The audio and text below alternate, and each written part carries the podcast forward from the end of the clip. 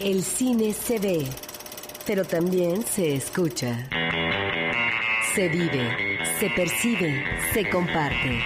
Cinemanet comienza. Carlos del Río y Roberto Ortiz en cabina. Cinemanet en Horizonte 107.9 FM. Cinemanet en esto que es su versión de matiné todos los sábados en Horizonte 107.9 FM del Instituto Mexicano de la Radio. Soy Carlos del Río. ¿Qué tal, Roberto? Pues muy buenos días al público. Vamos a estar platicando de la película Sin Nombre porque dos de sus actores protagonistas nos van a acompañar aquí en la cabina, Paulina Gaitán y Tenoch Huerta. Y continuamos con esto. Butaca, lo mejor de la otra cartelera.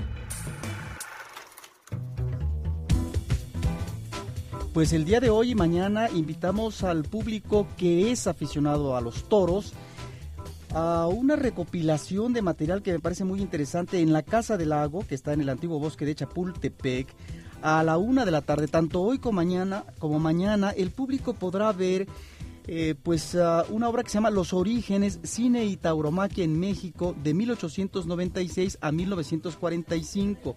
Me llama la atención que el público aquí podrá eh, reconocer las primeras imágenes taurinas en México entre 1897 y 1902 que eh, fueron captadas por Tomás Alva Edison. Pero también están eh, los trabajos de Toscano, ya en los años 10, están toda una serie de toreros como Rodolfo Gaona, está también, por supuesto, pues, uh, ¿qué otro torero? Pues Silverio Pérez, Lorenzo Garza, en fin toda una serie de registros uh, documentales que me parecen muy interesantes porque van desde fines del siglo XIX hasta 1945.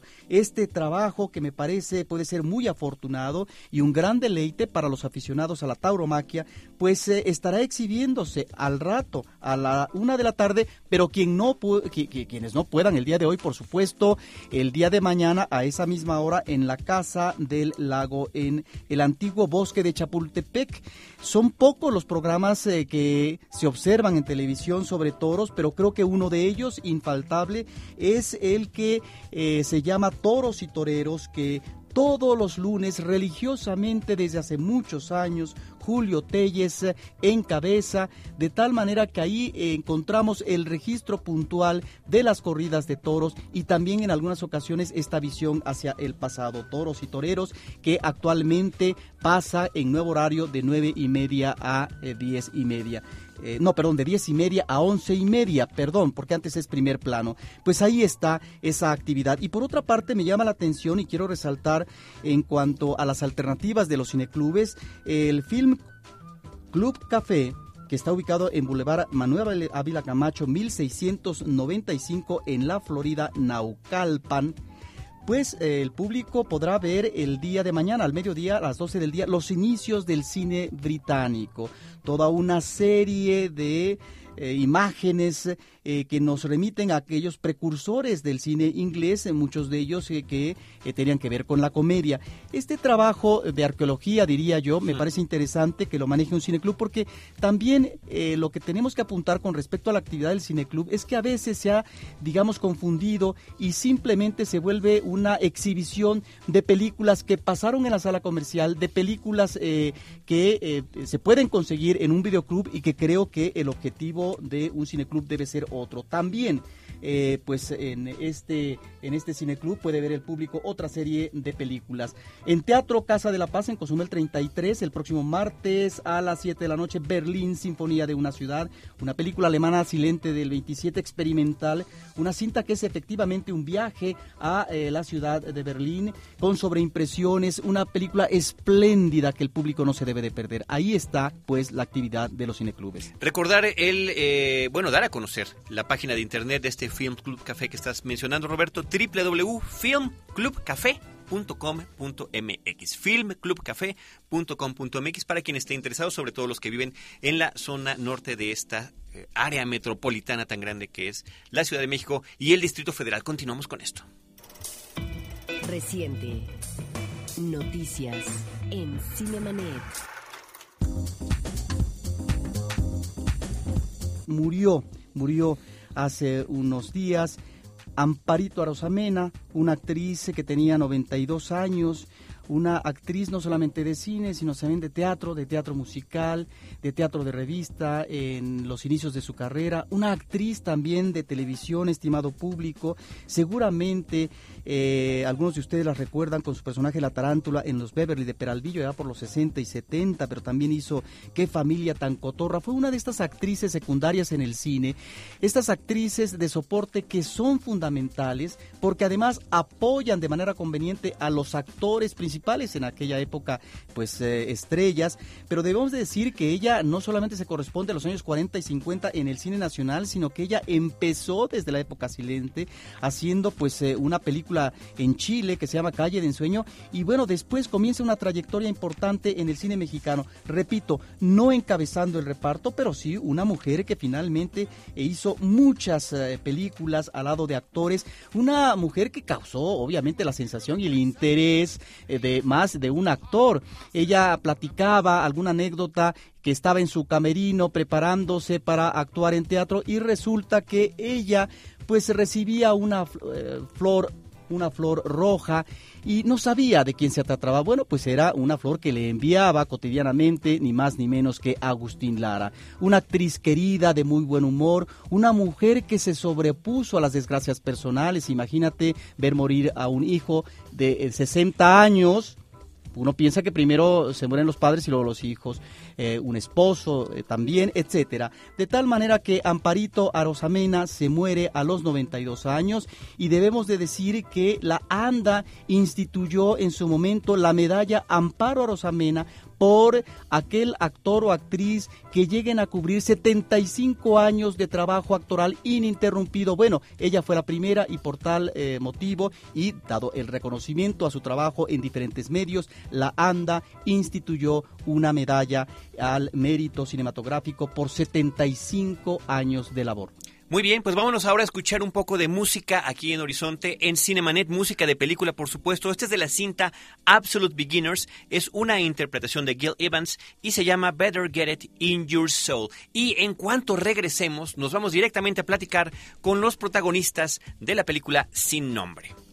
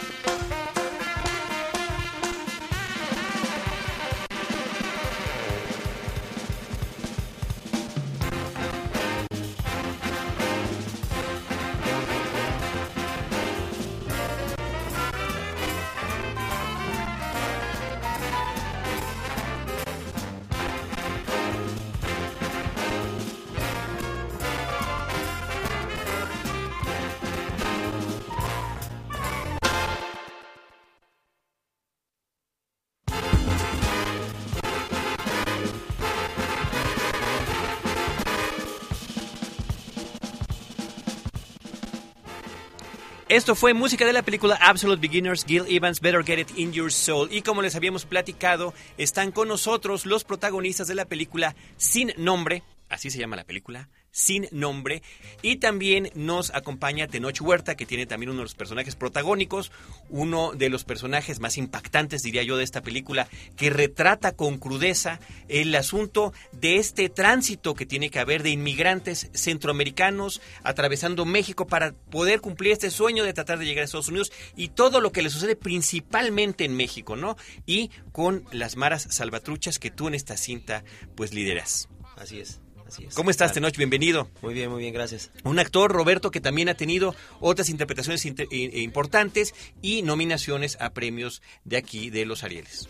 Bueno, pues eh, recientemente estuvo nominado por coactuación, si no me equivoco, por la película Necio. Así es. Una película que lamentablemente estuvo poco en la cartelera, eh, no duró nada, diría, diríamos que duró nada, pero que en realidad tiene eh, pues un soporte actoral muy interesante y ahí está efectivamente Tenoch Huerta, un Ariel tal, tal vez merecido, pero yo adelanto, eh, no es que sea profeta, pero la actuación que encabeza, que encarna en sin nombre, muy seguramente va a meritar el año próximo nominación al Ariel. Así es, así que nos Venga. estamos adelantando. Los dos.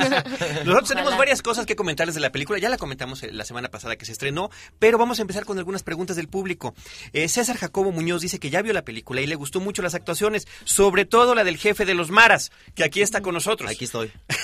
y quiere saber cómo se prepararon para hacer estos personajes y que también le gustó mucho la fotografía. Oh, sí, la fotografía se ganó un premio en Sundance, por cierto. La foto es de Adriano Goldman, un fotógrafo brasileño, Brasileño. si no me equivoco, espléndida fotografía, Sí, ciertamente. es una maravilla la, la foto. Y bueno, para preparar el personaje, el director Kerry Fukunaga se aventó cuatro meses, cuatro años de investigación. Se metió con mareros, con barrios 18, eh, a los reclusorios. Se trepó al tren dos veces y hizo el viaje desde Tapachula hasta Veracruz solito. Eh, entonces había como mucha investigación, él sabía muy bien todo esto y tuvo, tomó muchos videos de sus entrevistas y todo. la- hubo mucho documento.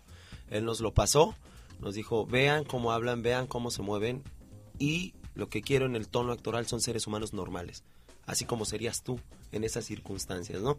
Y es lo que procuramos hacer, son seres humanos normales como cualquier otro, con circunstancias muy duras y cómo las resuelven, pues con dureza y con crudeza, ¿no? Porque esas son sus circunstancias. Pero hay que, hay que destacar que hay todo un, un lenguaje corporal, Totalmente. gesticulaciones. Bueno, no nada más es el asunto de que estén tatuados, que eso también ahorita esperamos que nos platiquen un poquito sobre, sobre este proceso del maquillaje que tuvieron que llevar todos, sobre todo tú, que tienes prácticamente el rostro cubierto con la M y la S. Pero eh, eh, tiene que ver también con todas estas señas que se hacen y, y- y- y, bueno, eso, eso eh, nos da una impresión, creo yo, de realismo y de crudeza que vivimos como espectadores. Sí, claro, también el director nos, él sabe, sabe todo, la, le llaman las placas, las placas que se hacen con las manos y con el cuerpo, porque no nada más con las manos puedes hacer letras y palabras, también las puedes hacer con los brazos, con las piernas, con el torso. Y él nos enseñó todo eso, ¿no? Es un tipo que estaba muy preparado. Ahora, eh, cuando tú asumes este personaje, obviamente tienes que trabajar primero de qué manera enfrentar. ¿No te crea un sentimiento contradictorio? Porque estamos efectivamente ante un personaje, como tú decías, que el director está planteando una dimensión humana. Pero yo veo los dos polos finalmente eh, que uno puede encontrar. Por un lado, en el caso de un líder de un grupo de eh, un grupo de Mara Salvatrucha, está el compañerismo, está el manejar eh, lo que es la dirección férrea, está el espíritu grupal, etcétera. Pero también está este otro tipo de reacción por parte de tu personaje, donde lo mismo vemos eh, eh, un manejo bárbaro, un gandallismo, eh, un ah, espíritu depredador, la traición. ¿No te creas sentimientos ah, contradictorios? Pues, mira, el, cuando yo leí el guion me pareció un, un personaje fenomenal justamente por estos contrastes, justamente por estas contradicciones que, bueno, son contradicciones que todos los seres humanos tenemos, ¿no? Todos tenemos esos sentimientos, claro que este personaje los tiene potenciados y los tiene a mil. Su, su- la, la agresividad que nosotros tenemos tal vez no pase de, una, de un bocinazo al de al lado en el coche. Bueno, su agresividad es ir, bajar, cortar cartucho y meterle un plomazo a alguien en la cabeza, ¿no? Pero vamos, la agresividad todos lo sentimos, solo que este cuate lo lleva al máximo y, y claro, no, no, más que conflicto era como, era de, eh, de repente encontrarme que yo puedo hacer esas cosas también, ser consciente de que yo y cualquier otra persona puede llegar a esos niveles y, es realmente fácil llegar ahí. Uno cree que está exento de como de estos mundos, pero la verdad es que uno está a un paso. No sabe, en realidad no somos conscientes de qué tan delgada es la línea que nos puede llevar a ciertos lugares de la vida. Basta con que un acontecimiento sea suficientemente fuerte, suficientemente fuerte o traumático en la vida para que nosotros estemos ya en otro punto y podamos llegar a esos niveles. Darme cuenta de eso, ser consciente de la fragilidad que, que tenemos como de lo que creemos que es la vida, o la vida como la tenemos construida, lo frágil que es. pues de repente asusta un poco, ¿no? Pero también te hace valorar un montón de cosas y dices, claro, y te ayuda a desprenderte, ¿no? Y como que estar más tranquilo. Eh, retomando la pregunta que nos hizo eh, el auditorio César Jacobo Muñoz, eh, también para ti, Paulina, tu preparación en tu personaje, porque tú representas la otra parte, la parte de la expectativa, si bien no personal, sí familiar y de reencuentro para poder llegar a los Estados Unidos, además interpretando a una centroamericana. Que lo Sí. hace de maravilla, déjame agregar. Gracias. bueno, pues yo creo que fue lo mismo que Tenoch. O sea, Kerry nos dio los documentales que él hizo en el viaje y bueno, nos los muestra y a mí me enseña todo lo que es la parte de Centroamérica y el viaje que, que emprende, ¿no? Arriba del tren. Y sí es algo como muy difícil y, y, pues muy complicado ver a las personas cómo están sufriendo y o simplemente se quedan dormidas y se caen del tren, ¿no? Que son cosas como tan pequeñas, pero pues, tu vida siempre está al hilo. Y sí es algo como bastante difícil verlo y también como poder adaptarlo para hacerlo. El año pasado veíamos, perdón Roberto, un documental y de hecho tuvimos la oportunidad de entrevistar a su, a su director, La Frontera Infinita, que también está registrando todo este tránsito en los trenes, eh, atravesando México para poder llegar al extranjero y lo que comentas es, es una parte medular. Hay una gran cantidad de gente que muere o que queda mutilada por todo lo que les acontece utilizando estos trenes. Bueno, en tu personaje, un personaje de 17 años, si no me equivoco, Sí. el personaje de Zaira, que es una chiquilla hondureña, sí, que también va con parte de su familia a, eh, a atravesar México para llegar y conquistar el sueño americano. Una de las cosas que me llama la atención y que tiene que obviamente, y ahí es donde está mi pregunta, eh, que manejó el director, que es eh, un- una muy buena dirección, eh, creo, de actores. En tu caso y en el caso del personaje principal, que me parece espléndido, Edgar Flores como Casper, encontramos un juego de miradas. Y la pregunta es, eh, como público a veces, ¿hacia dónde va esa mirada? ¿Se puede realmente mirar ante, ante un futuro inmediato? Es decir, que tal vez es imposible de conquistar precisamente por una serie de agravantes que hacen prácticamente imposible llegar a conquistar ese sueño. Sí, bueno, las miradas que hay entre Casper y Zaira es la mirada de Zaira hacia él es agradecimiento. Y yo creo que Casper es como la forma en la que él ve a Zaira es como una forma de, de que sí hay vida y que sí hay esperanza y que la gente sí puede cambiar, ¿no? Entonces, por eso Zaira se va con él, ¿no? Porque sabe, le, le está dando toda la confianza porque él se la dio y él hizo algo muy grande para ella, algo que pues obviamente ya nunca va a olvidar y, y por eso emprende este viaje con él, ¿no? Y, pues, Sí, sí, es como un pues- amor, un amor de, de lo- de- de la- del compañerismo que sale en los viajes, ¿no? Cuando estás rodeado de gente extraña que alguien te ayuda, entonces hay como agradecimiento, hay Claro. cariño. si te agarras de esa persona. Marina Islas también nos llamó, dice que le sorprendió mucho la película, nunca había visto algo sobre las maras, por lo que pregunta, para, ¿por qué hacer esta película? ¿Cómo se adentraron en este mundo? Y en ese sentido yo quisiera extender esta pregunta para ambos. Eh, ¿Cómo se conectan ustedes con Kari Fukunaga? ¿Cuál, eh, eh, digo, ya nos platicaron que hizo una investigación impresionante para poder retratar este mundo que creo que, digo, aunque no lo conozcamos, se siente real, se percibe real Y sabemos por testimonios que es real. Eh, pero bueno, eh, ¿cómo, lo, ¿cómo se conectó con ustedes? Y eh, cómo, por lo que dicen aquí, ¿por qué hacer una película de esta naturaleza, no? Pues yo creo que todos nos conectamos igual, eh, por forma de casting. Fuimos a, a hacer casting con Carla Hull y bueno, ahí estuvimos un, haciendo varios castings. Sí, callbacks y pruebas. Y, y bueno, pues ya al director le, le gustó el elenco que quedó al final. Y, Y ya fue cuando nos empezamos a adentrar más en el tema de, de, los migrantes y de la Mara. y- Y, y el por qué hacer una película así va un poco con el, no, con el nombre de la película, ¿no? Es eh, la gente que cruza las fronteras para llegar, que yo no creo que es el sueño americano porque ni siquiera lo conocen estas personas. Es como un invento gringo. Ellos mismos se vanaglorean y es como la píldora que se tuestan ellos solitos. El sueño americano, pues en realidad no existe. Lo único que necesitan es dinero para mandar a casa y que no se mueran de hambre, ¿no? Y para eso emprenden el viaje. Pero esta- estas personas son los sin nombre, son los que no tienen rostro, los que no sabemos nada de ellos, los que ciertos sectores de la población que son los que dominan la economía, dominan medios, dominan demás, que es como la clase media no los conoce y entonces es como darles rostro a ellos. Y creo que vale la pena contar este tipo de historias porque son reales y son universales porque lo mismo se viaja de Centroamérica a Estados Unidos que del norte de África a España, que, que de los países del, del ex bloque soviético, en Asia, de África a Sudáfrica, o sea, la migración por motivos económicos es universal y creo que vale la pena voltear, echar una ojeada a eso. Y bueno, también entretenerse porque la película está hecha para eso. ¿no? La verdad que sí, sí, sí cumple también, también esa función. Sí, el movimiento migratorio por la miseria es, es un asunto universal y que normalmente va de norte a sur, ¿no? Oigan, este, nada más un comentario final, ya se nos está acabando el tiempo. Recomendar a todo el público que vaya a ver la película sin nombre. Bueno, que vayan a ver sin nombre, que les va a encantar.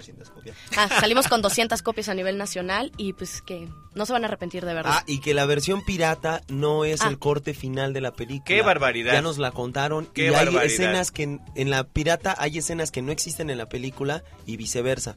En la película del cine hay escenas que en la pirata no están. Por eso O sea, vayan a verla al no cine. es el corte final. No, y apreciarla en el cine. La fotografía. Ahora, La quien fotografía. escuche a Tenoch no se va a imaginar lo, lo, lo terrible y malo que es su personaje en la pantalla. lo cual me recuerda rápidamente una anécdota que decía Carrie Fisher de Star Wars, de la primera película de Star Wars, que ella además era una jovencita cuando conoció a Peter Cushing. Le costaba mucho trabajo actuar con él porque en la vida real era tan buena persona, era tan educado, era tan decente que no podía proyectar la supuesta maldad o odio que le tenía al personaje que además había destruido su planeta, que es algo que nos ha pasado con actores mexicanos. Aquí también conoce uno Joaquín Cosío, y es un caballero, Roberto Sosa es encantador y Roberto dice, bueno, es que a mí me pagan para ser malo.